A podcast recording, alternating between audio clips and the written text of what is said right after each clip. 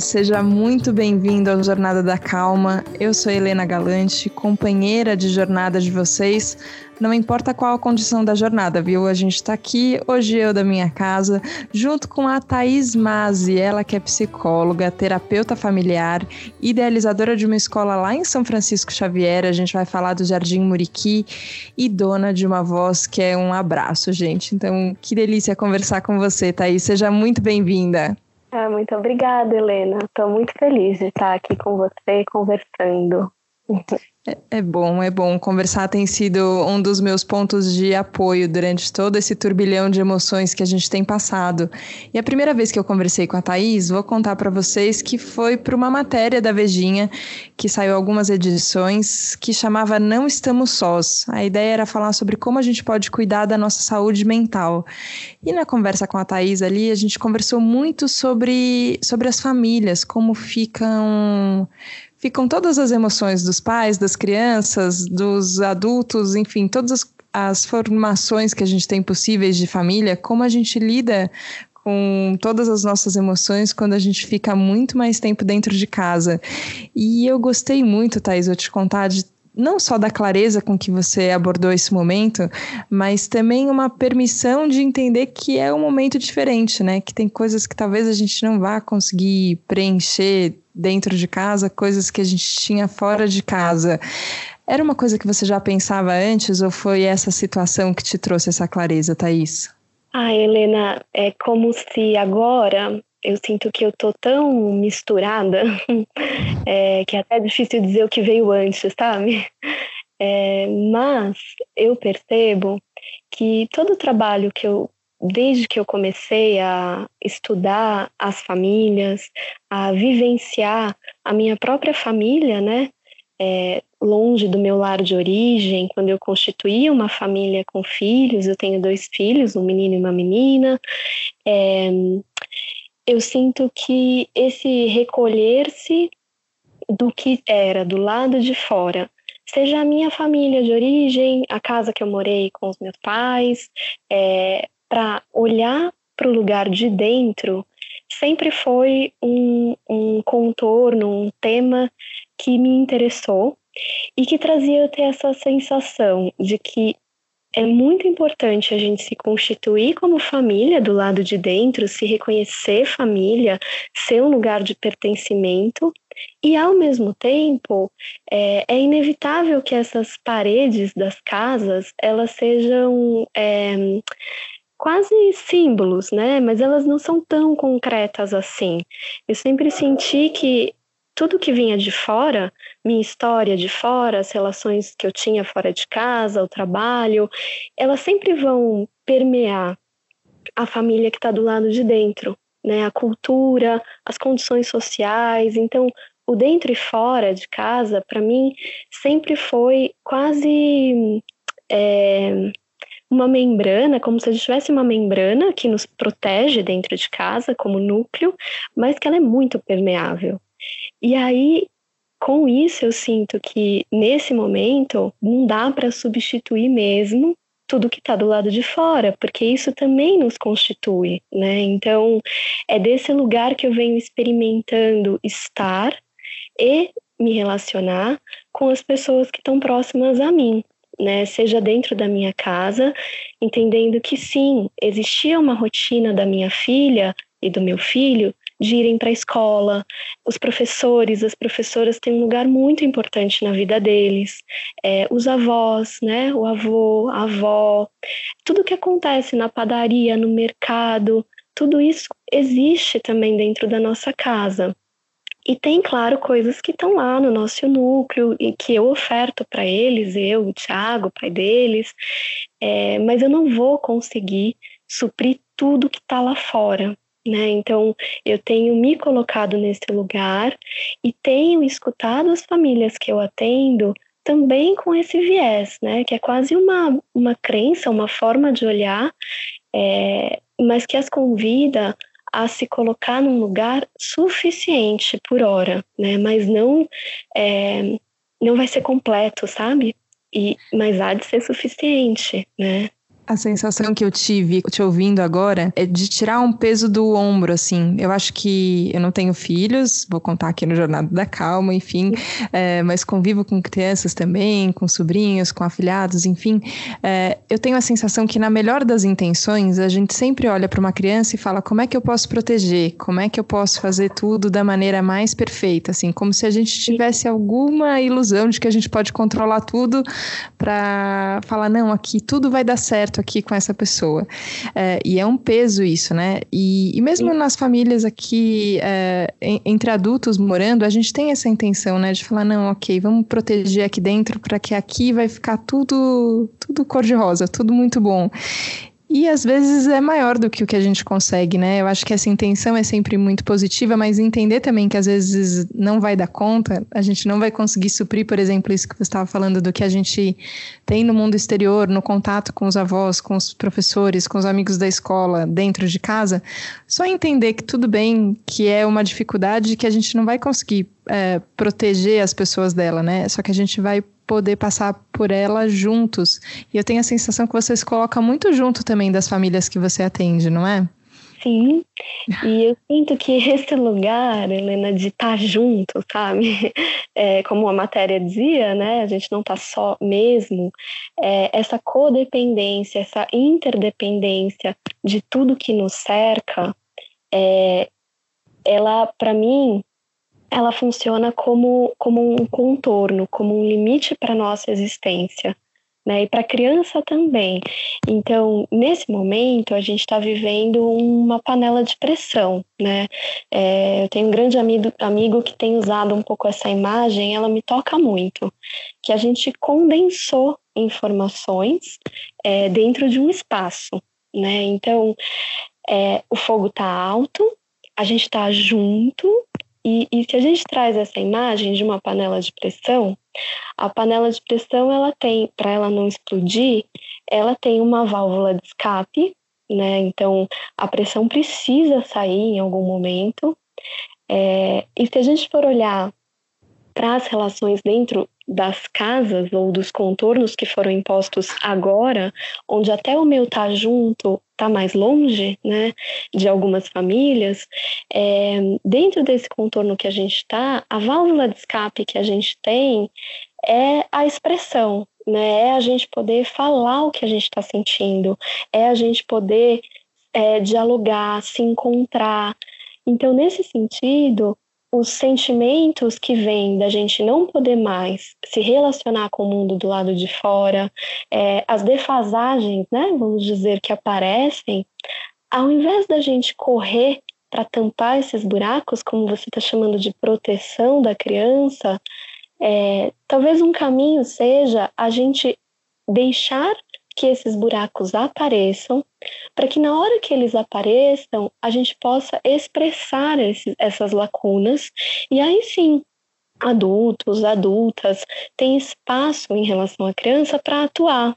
Né? E, e mesmo entre, entre nós, adultos, para casas que têm mais de um adulto, né? seja mãe e vó, que é a realidade de muitas famílias, seja é, duas mães, seja uma mãe, uma mulher e um homem, esses adultos, eles também é, vão precisar dessa válvula de escape, né, para que a gente possa escapar da pressão que está alta, conversando, se expressando. E, e, expressar pode vir de uma conversa, pode ser no contato com o outro, mas expressar pode ser ficando sozinho, pode ser num grito, pode ser é, dançando, pode ser meditando, cada um está sendo convidado a refinar as suas formas de se expressar. Mas, de novo, nesse lugar onde eu, se eu é, tampar, se eu abafar a falta, tentando suprir né, com paliativos, seja isso o que for, atividades, excessos de tela ou excessos de álcool, é, eu, eu não dou para essa pressão a oportunidade de se expressar, de ter uma válvula de escape saudável. Entende? Entendo. E eu gostei muito dessa imagem é, emprestada da, da panela de pressão, porque eu lembro, é uma das memórias que eu tenho mais forte de criança, é de barulho de panela de pressão da minha mãe cozinhando feijão. E eu fui entender, adulta, que panela de pressão é uma coisa perigosa e que na verdade pode explodir. Aí fui descobrir recentemente, tentando fazer feijão, que é muito difícil, gente, vou falar para vocês, meu feijão ficou terrível. é, que estava, enfim, compartilhando ali na internet toda a saga do feijão e eu recebi muitas mensagens de amigos falando: Nossa, eu morro de medo de panela de pressão, não faço feijão porque eu não sei lidar com panela de pressão. E, enfim, não sei se eu estou viajando demais aqui na metáfora ou não, você me avisa, Thaís, mas eu fiquei pensando qual que é a diferença de uma mãe fazendo feijão para quem não tem o hábito de fazer feijão? O quanto você sabe lidar com os recursos. Porque é isso, se uhum. você conhece como as coisas funcionam, a gente sabe, não, tem que esfriar a panela antes. É, tem um barulhinho que você reconhece quando esse barulho tá perto de dar ruim ou se tá tudo bem, né? É, e às vezes eu sinto que a gente tem talvez poucos recursos emocionais, que a gente parece que não, não se atenta tanto aos sinais, né?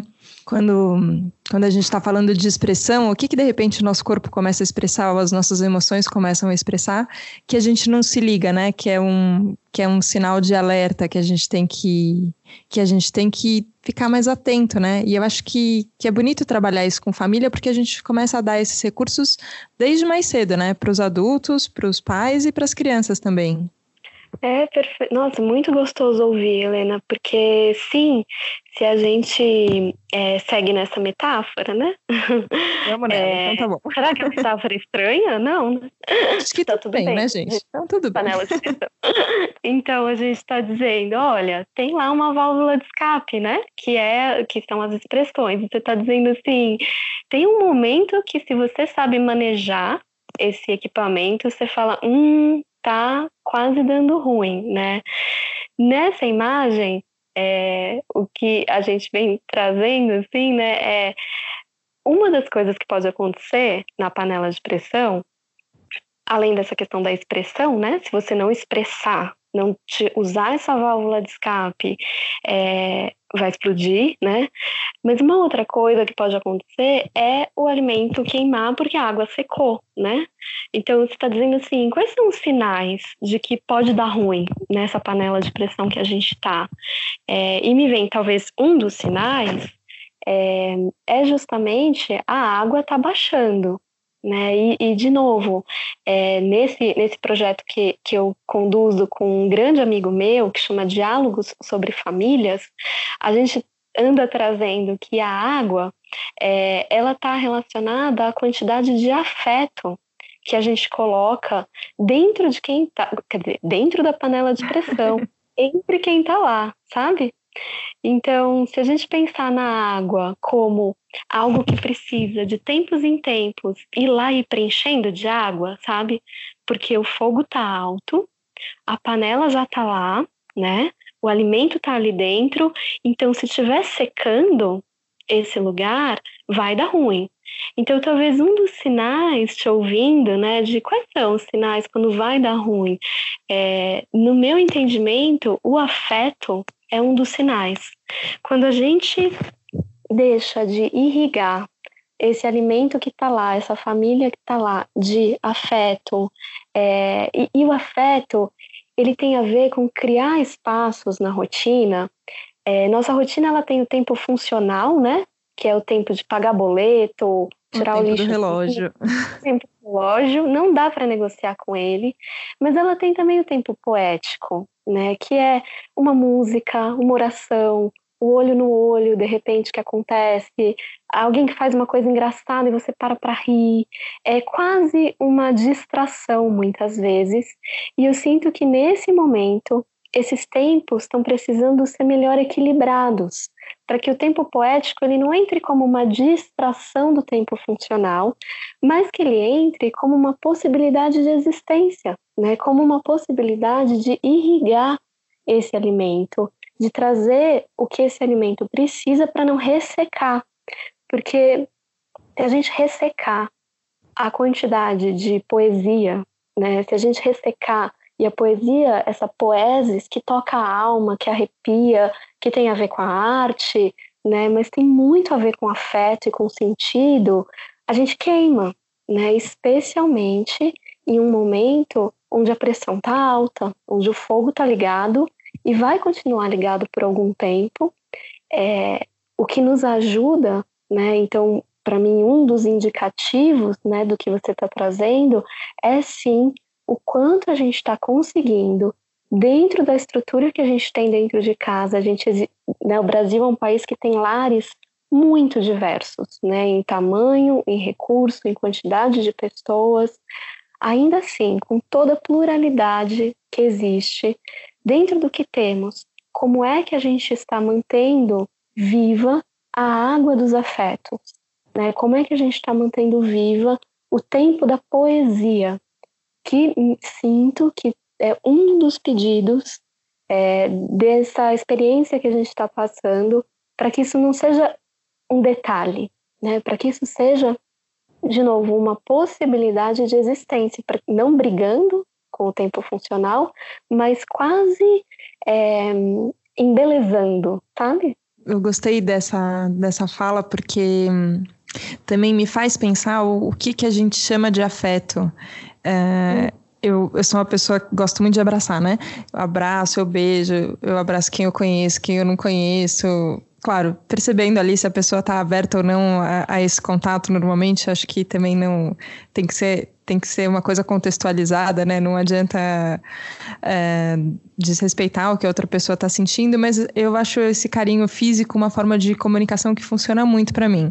Muitas vezes, quando eu vejo que alguém do meu lado está sentindo alguma coisa esquisita, ou eu mesmo estou sentindo alguma coisa esquisita, parece que um abraço resolve que a gente está no momento também de sem contato físico, né? E aí eu fico pensando assim, teve um dia que eu estava muito incomodada com isso é, e fui conversar com uma pessoa mais sábia e é sempre bom buscar referências sábias no meio do caminho e é, a Maíra, com quem eu estava conversando, é, contou para mim, ela falou, não é verdade que o único jeito de expressar amor é beijando e abraçando. Você sabe expressar amor. Se você sente amor por essa pessoa, então sinta amor por essa pessoa. E a hora que ela falou isso, eu falei, cara, é verdade, assim, a gente, a gente também acostuma com formatos, né? Ah, então se se eu amo, então eu abraço, então eu beijo. Tá, tudo bem, são boas formas de expressar amor, mas não são as únicas, né? Afeto também.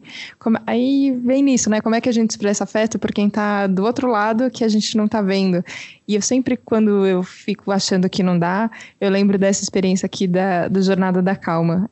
Porque é sempre isso, assim, ó, é só uma conversa, mas você consegue expressar afeto numa conversa, a gente consegue se encontrar, né? Mas tem sido um aprendizado, assim, de novos, je novos jeitos de achar formas de colocar esse afeto para rodar, né? Sim, é, nossa, Helena, e, e só eu, eu descendo, né? Aqui a gente mora num lugar que é uma estrada. Eu fiquei com medo de fazer essa gravação de lá, porque o acesso à internet é um pouco ruim. E aí eu, para não para garantir, né, enfim, peguei a uhum. estrada e desci até a casa, uma casa que tá vazia, que é uma casa de final de semana que meu sogro tem, né? Então não tem ninguém aqui. E daí no carro, e você tá contando, eu é, me deu vontade de contar isso. no carro, eu comecei a chorar na estrada, assim, sabe quando vem um choro é, incontrolável. Eu coloquei uma música bem triste, porque eu acho que eu tava querendo mesmo chorar. Pronto. E aí eu falei, ah, tá bom. Então eu uma música bem, bem que me toca muito. E aí comecei a chorar. E eu pensei, por que, que eu tô chorando, né? Assim, fiquei curiosa de entender o meu choro depois que ele foi acalmando. E aí eu lembrei de uma mensagem de uma pessoa hoje, que eu, uma pessoa que eu amo muito, admiro, que é a Dani Junco. E ela falou assim: eu, tô eu escrevi para ela, você tá bem? Ela falou: eu tô bem, mas eu tô sentindo muita falta das pessoas. As pessoas me complementam muito. É, e aí eu li a mensagem, escrevi para ela, e depois, nessa hora que eu me perguntei por que eu chorava, é, eu falei: eu não tô sentindo falta das pessoas. Eu lembrei da mensagem e percebi que eu não estava sentindo falta. Eu falei, nossa, que estranho, eu não tô sentindo falta das pessoas. É, eu falei, mas eu, eu tô sentindo falta de alguém? Porque parecia que o choro tinha a ver com saudades, né? Uhum. É, e aí eu me dei conta que eu tô sentindo falta do Tiago, que é meu marido, né? A gente mora juntos há 10 anos. Uhum. E só que a, eu não tô conseguindo me entregar aos abraços, sabe assim? É, a gente tem se tocado muito pouco, mesmo estando na mesma casa, né? E os dois é, em quarentena já essa é a terceira semana, então não precisaria estar assim, né? A gente tá seguro, assim. É, mas eu tenho me entregado pouco ao toque. E eu também sou muito do abraço, muito do toque como linguagem do amor, assim. Uhum. É, enfim, me deu vontade de contar isso, nem sei por que exatamente, mas eu, eu chorei de saudades de ter um tempo só com ele, sabe? É, sem as crianças, né? E Sim. eu me dei conta que eu não tô tendo, porque a gente tá com as crianças em casa o tempo inteiro e muito na demanda deles. E quando chega a noite a gente tá muito cansado, então o nosso nível de toque físico tá muito baixo. E ao mesmo tempo, talvez por isso eu esteja contando, eu não sinto que a gente está sem afeto, entende? É, eu sinto que a gente segue se amando. E aí me lembra muito, é, na hora eu pensei, tem um estudo da psiquiatria que virou vários livros, né, que diz sobre as cinco linguagens do amor. Você conhece? Não conheço, quero ouvir. Então, e aí talvez tenha a ver com isso que você está dizendo, né, e com o que eu senti. É, eles estudam que a gente tem uma preferência de linguagem, vamos dizer assim, né, por, pela nossa história, por características da nossa família, por uma série de coisas. É, mas o ideal, ele diz, é que a gente fosse poliglotas, porque uhum. cada pessoa tem a sua preferência, como você disse, tem gente que realmente não gosta do toque, né? É, e ele diz os estudos se baseiam em teorias de pertencimento, né, de apego seguro. Então, ele diz que todo mundo precisa se sentir amado para existir. Né? Para a gente existir de verdade e ter uma liberdade de expressão, de ser quem a gente é, essa é a minha leitura do estudo dele, né? Uhum. É, a gente precisa se sentir amado, a gente precisa se sentir pertencente, importante. Então, a carguinha de amor do nosso corpo, ela tem que estar tá sempre cheia, ela, ela tem que estar tá sempre abastecida. E aí esse estudo mostra que tem pessoas que abastecem essa carguinha com uma linguagem muito rápido.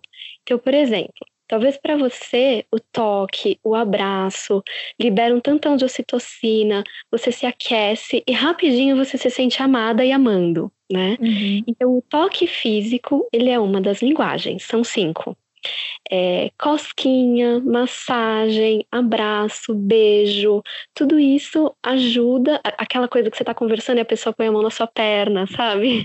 É, uhum. ela ajuda a abastecer a carga de amor, né? Rapidinho. Uma outra linguagem que eles estudam são os atos de serviço.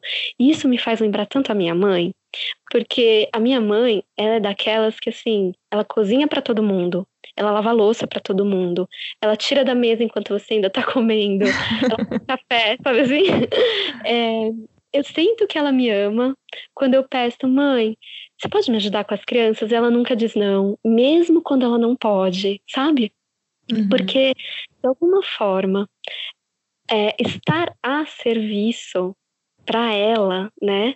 É, e ajudar e, e, se sentir útil abastece a carga de amor dela ela sente que ela está sendo amada, né, com a minha gratidão, e ela também entrega o amor na linguagem dela. Eu acho que essa é a linguagem que põe ela naquele carregador turbo, sabe? É muito rápido. essa é uma segunda linguagem. A terceira linguagem que ele traz são as, as palavras, né? As, as palavras de afirmação.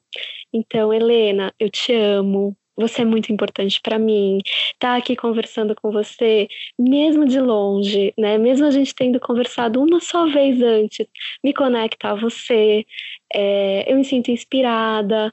As palavras que afirmam para o outro quem ele é, sabe? É, elas também são uma linguagem de amor. E o quanto que a gente pode fazer isso nesse afastamento social? É super possível, né? Escrever uma mensagem para alguém ou ligar e, e deixar a sua voz dizer para o outro: você é muito importante para mim. Né? Eu preciso que você saiba disso. Eu estou com muitas saudades. É, essa também é uma linguagem. E para algumas pessoas, ela vai ser ainda mais importante do que o toque, né?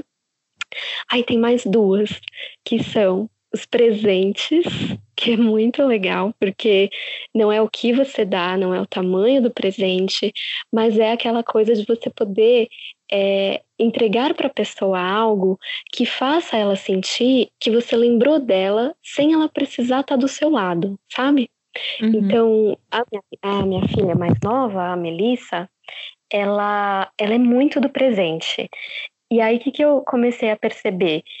que quando eu saio de casa para trabalhar, alguma coisa assim, é, eu preciso trazer uma pedrinha, uma folhinha, sabe? Um, um, desenho. Ah, eu fiz um desenho para você. Isso faz com que ela se sinta é, muito amada. É tipo, a minha mãe lembrou de mim sem eu precisar fazer nenhum esforço, sabe? A minha uhum. mãe é, sabe quem eu sou, né? sem eu precisar pedir para ela que ela faça algo por mim, enfim, essa, essa importância que vem de graça, né? E a última linguagem, é, e aí só também me vem agora, né? Quantos presentes a gente pode ofertar nessa quarentena, né? Seja escrever uma carta para a pessoa e fotografar a carta e mandar um desenho, é, enfim, tem mil possibilidades. E por fim, é o tempo de qualidade. Quando a gente entrega para a pessoa aquele tempo, aquela presença limpa, sem celular, sem muitas coisas na cabeça, é, e oferece para ela o seu tempo. Então, eu estou querendo muito fazer isso com a minha avó, de ligar para ela e falar: avó, queria te escutar, né? E, e e a gente tem tanta escassez de tempo, né? Acho que tempo e dinheiro são recursos que a gente sempre está dizendo que não tem. Então, quando Sim. você entrega para alguém o seu tempo, é de uma amorosidade muito grande, né? Então, Nossa, essas linguagens são linguagens, né, para a gente nutrir o afeto. E, e o afeto como estado de se deixar afetar pelos sentimentos que a gente tem, né? Por nós e pelos outros, e como essa água que pode não ressecar as nossas relações, sabe? Eu fiquei sorrindo do começo ao fim da sua fala, devo te dizer. É, vou contar para as pessoas que normalmente, quando a gente grava no estúdio, a gente fica com o microfone em frente, o Rafa tá ali do lado quietinho, mas tem uma troca de olho no olho. Agora, como a gente está gravando pelo Skype, para poder garantir que a voz fique o mais limpa possível para vocês, a gente faz sem o vídeo. Então a gente não está se vendo, mas é engraçado porque a sensação é de que a gente está se vendo. Fiquei com vontade de te contar que eu estava sorrindo o tempo inteiro, que eu achei muito é, educativo a gente saber que tem tantas linguagens, né? E que a gente pode. Às vezes é uma florzinha que a gente traz no meio do caminho que faz diferença para alguém, né? É importante a gente saber isso. E também que talvez a nossa língua mãe não é a língua mãe dos outros, né? Que tem outros jeitos também, que se a gente quer expressar isso para todas as pessoas, como a gente vai conseguir chegar em cada um. Eu fiquei com vontade, Thaís, de, de saber um pouco sobre a sua mudança para São Francisco Xavier. Você morava, vocês moravam aqui em São Paulo. A família de vocês é daqui de São Paulo ou não? Sim, é de São Paulo. A gente sempre morou em São Paulo. E como foi é... essa mudança agora para o interior? Hum, é, eu também estou sorrindo bastante. é, essa mudança, Helena, ela foi quase assim uma coisa meio Raul Seixas, assim, esse caminho que eu escolhi, tão fácil a seguir, por não ter onde ir, sabe? Uhum. mas, mas no sentido de que foi, foi um, uma direção tão clara que mesmo com muitas dificuldades a gente sustentou, né? É, a gente veio para cá no comecinho de 2019, em janeiro, porque 2018 é, foi um ano muito duro para minha família, eu, Thiago, Pedro e Melissa é, a gente tinha uma configuração familiar, e isso também é bem importante no olhar para a família, que era a nossa cultura dentro de casa, ela estava muito impactada pelas condições sociais e econômicas que a gente tinha. Então, as crianças estudavam em boas escolas, a gente morava num bairro muito gostoso em São Paulo, no Ipiranga, como classe média. É, eu sempre, eu há sete anos sou autônoma, né? Trabalho em consultório, e uhum. o Tiago trabalhava como CLT. E aí, quando a Melissa nasceu, a Melissa é a mais nova, ela estava com um ano, o Tiago começou a trabalhar muito. E ele saía de casa sete e meia da manhã e ele voltava para casa oito da noite. E a gente começou a viver uma realidade que é a realidade de muitas famílias, que era um excesso de trabalho muito grande do homem. Eu pisquei, a gente estava é, numa estrutura onde eu ficava com cuidado das crianças integralmente, mesmo ele sendo um homem, um pai muito presente emocionalmente, mas na prática eu estava muito sobrecarregada com os dois, sem ajuda nenhuma, sem rede de apoio. E a gente entendeu no meio de 2018, né, ou seja, seis meses antes de mudar, que viver em São Paulo estava pedindo da gente um esforço muito grande para a gente ser quem a gente era. É, tudo que a gente fazia parecia que não encaixava com, com o que a gente acreditava que era bom para mim, para o Thiago, para as crianças, para a gente como família. E quando a gente conseguia, por exemplo, uma escola que a gente acredita ou passeios, né, que a gente acreditava, o esforço era tão grande, seja financeiro ou de energia, sabe? É, para sustentar uma vida que fosse saudável para a gente. Então, foi um momento muito importante, assim, da nossa casa, da gente honrar tudo que a gente tinha conquistado nos últimos oito anos, uhum. é, e ao mesmo tempo perceber que não correspondia mais, estava muito difícil, sabe, é, sustentar aquela estrutura. E aí a gente percebeu também, eu e o Thiago, que a gente precisava tomar uma decisão é, para a gente continuar juntos mesmo, né? Porque a gente mal se via, a gente se via de noite e, e de novo, nessa metáfora, a, a gente estava distante, né? Os afetos estavam baixos, muito tempo funcional, muita coisa para fazer, e a gente entendeu que era hora de se aproximar. E para se aproximar, a gente precisava gastar muito menos, né? Então a gente uhum. foi atrás de uma vida que pudesse oportunizar para a gente uma boa qualidade de vida, é, o nosso núcleo familiar mais próximo e pudesse dar para a gente é, um custo de vida mais baixo. Tudo isso com um custo de vida mais baixo. E foi assim que a gente veio parar em São Francisco Xavier que é um lugar que a gente já conhecia, foi um lugar que foi muito importante na nossa história e que os pais dele têm casa aqui há muitos anos. Então, a gente veio para viver um sabático familiar, sabe? Uhum. É, onde a gente pudesse, né, é, se encontrar mais como família, onde a gente pudesse se recolher e, e foi e tem sido uma experiência muito importante para a gente se reconhecer, para a gente entender. Então, que família é essa? Que cultura familiar a gente tem? A gente come sentado na mesa, a gente come em pé, a gente come vendo TV, a gente acorda que horas, né? Quando essa uhum. família está suspensa, um pouco suspensa da cultura que permeia ela do lado de fora, quem ela é, sabe? E, e, a gente sentiu que se a gente não fizesse isso, a gente estaria colocando em risco as nossas relações mesmo. É, e aí a gente tinha o privilégio de ter esse espaço aqui que pôde nos acolher, né? E eu, como eu trabalho de forma autônoma, poder continuar trazendo sustento para casa, mesmo morando em outro lugar, que não fosse São Paulo. Então eu, eu brinco que tem sido um. A escolha veio disso e tem sido um encontro nosso, assim, nós quatro, ai, que eu não sei nem dizer, assim, que conta quem a gente é, sabe? Então foi assim que a gente veio parar aqui. E veio de, veio de um processo de abertura, né? Eu, eu penso muito isso. A gente conversa muitas vezes aqui no Jornada da Calma sobre uma sensação de piloto automático, assim, que a gente vai vivendo e vai vivendo e a gente vive assim porque é assim que se vive. E quando a gente vê, a gente não se reconhece, né? Você fala que por que, que eu tô fazendo isso? Por que, que eu tô sentindo essas coisas? Eu, eu gosto de sentir outras coisas, por que, que no meu dia a dia eu tenho sentido só isso? E eu acho que quando a gente percebe esse piloto automático, tem uma possibilidade de abertura que aí o que vem dessa abertura a gente não sabe, mas vem muitas coisas.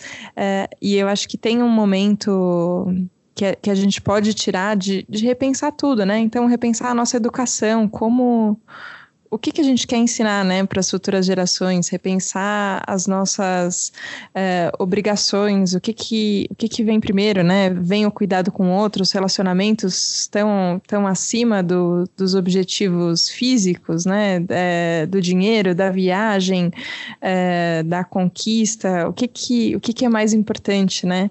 E eu acho muito simbólico que no meio dessa mudança toda você acabe idealizando uma escola também, né? Que eu acho que é o que a gente tem de, de estrutura no mundo, assim, né, que mais pensa tal, o que queremos ser, o que queremos ensinar, o que queremos fazer. Eu gosto muito de, desse ambiente escolar, eu acho que é um ambiente que lembra a gente de aprendizado. Eu acho que não se restringe, obviamente, ao, ao período que a gente está na fase escolar, né, mas eu acho muito importante quando a gente olha para a escola e, e olha para o mundo e fala o que, que a gente quer ensinar, né? O que, que a gente quer aprender. Conta um pouquinho mais do projeto da escola. É, e você falando, Helena, me lembra que a escola ela é inspirada na pedagogia Waldorf. É, e a pedagogia Waldorf, né, que existe há mais de 100 anos e é vista pela Unesco como é, a, a, psicologia, não, a pedagogia, a proposta do futuro, que vem responder questões de complexidade social, humana, é, que precisam ser respondidas, né? Acho que ela não é o único caminho, de forma alguma, mas ela me inspira muito e a escola está ancorada nessa filosofia, né? Na antroposofia, como uma ciência espiritual é, e na pedagogia Waldorf como uma forma de criar a educação para as crianças, né? É, e o fundador da antroposofia, que é Rudolf Steiner, ele diz, muito mais bonito do que eu vou falar agora, mas que no fundo a criança, ela precisa, que não há outro caminho que não seja a autoeducação e que o adulto, a adulta, ou seja, pai, professor, é, moço da padaria, é, mãe, avó, é, eles são só apenas territórios que, inspirados e comprometidos com a sua autoeducação, oferecem para as crianças um espaço digno para que elas se autoeduquem.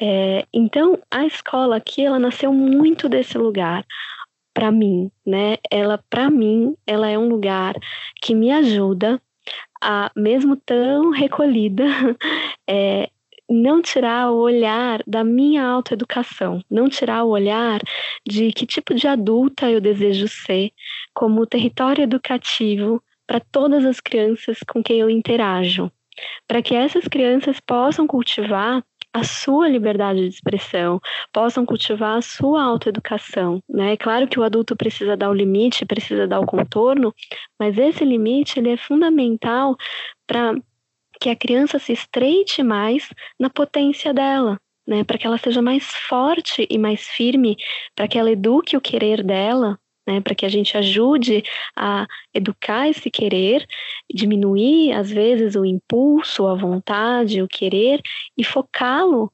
é, em direção ao agir, a um ser no mundo, né, íntegro. Então, a escola nasceu para atender as demandas dos filhos de quatro famílias porque São Francisco Xavier é um distrito de São José dos Campos e é uma cidade que não tinha, né, até então, é, escola de educação infantil. É, ela tem não, tem, não tinha creche, desculpa, né? Então, até quatro anos as crianças não podem ir para a escola. E, e a gente está tentando, é, a escola ela abriu em fevereiro desse ano, a gente está trabalhando há um ano, mas ela abriu em fevereiro, com essa uhum. proposta de levar um território de educação para a cidade, para que as famílias, a comunidade possa se olhar como território educativo e, e, a ideia é que a gente vá acolhendo cada vez mais crianças, né? Então, é, o projeto da escola, ele nasceu é, dessas quatro famílias, né, que se olharam e disseram, bom, nossos filhos vão estudar onde? e aí, pequenininhos, e aí a gente uhum. entendeu que tem que ser maior do que só para os nossos filhos, né? É, e aí, mas eu tinha prometido para Melissa também que eu ia fazer uma escola para ela, porque ela falou, mãe, eu não tenho escola. eu falei, é, aqui não, não vai ter agora, mas eu prometo que eu vou fazer uma escola. E enfim, é esse lugar que a gente vem cultivando em São Francisco, o que é bonito de sentir embora tenha, claro, muitas sombras, mas é sentir que foi o espaço, Helena, e eu estou tomando consciência disso falando com você, mas uhum. foi o impulso do recolhimento da minha família que, por exemplo, impulsionou, nesse caso, a gente a se expandir é, para a comunidade, sabe? Então, quando a gente vem para cá e percebe que eu preciso olhar para minha família, foi quando eu me dei conta que a gente estava pronto para chamar outras famílias e poder trazer uma proposta de educação maior, né? Então, qual é a potência de quando a gente se conecta com a nossa força, quando a gente se conecta é, com quem a gente é de verdade e, e também com com territórios que são tão preciosos para a gente, né? E esse lugar da autoeducação. É, então, é assim que a gente está aqui. É uma força que chega até aqui, chega aqui em mim, na minha família, e eu acho que chega muito forte em todos os ouvintes do Jornada da Calma, que eu sinto por todos, todas as mensagens sempre tão, tão carinhosas que eu recebo que são pessoas que estão muito dispostas a olhar para essa autoeducação e é muito inspirador conhecer quem quem está trilhando esse caminho e tem propostas, enfim, é, tão bonitas que a gente pode se inspirar e seguir.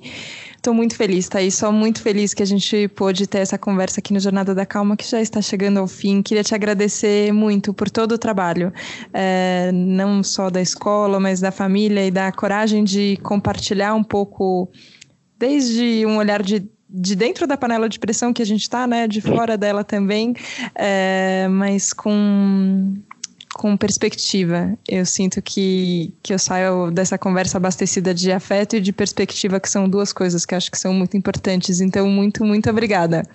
Ei, que bom, eu também agradeço muito, me tocou demais te escutar e escutar a generosidade com que você traz as suas perguntas, as suas amarrações, com que você se coloca. Me senti em casa, mesmo estando longe, mas me senti na mesma casa que você. Estou muito feliz. Muito feliz, muito feliz. O abraço fica para depois, viu? Mas sem abraço fica, não vai dar. A gente marca o horário do abraço, então.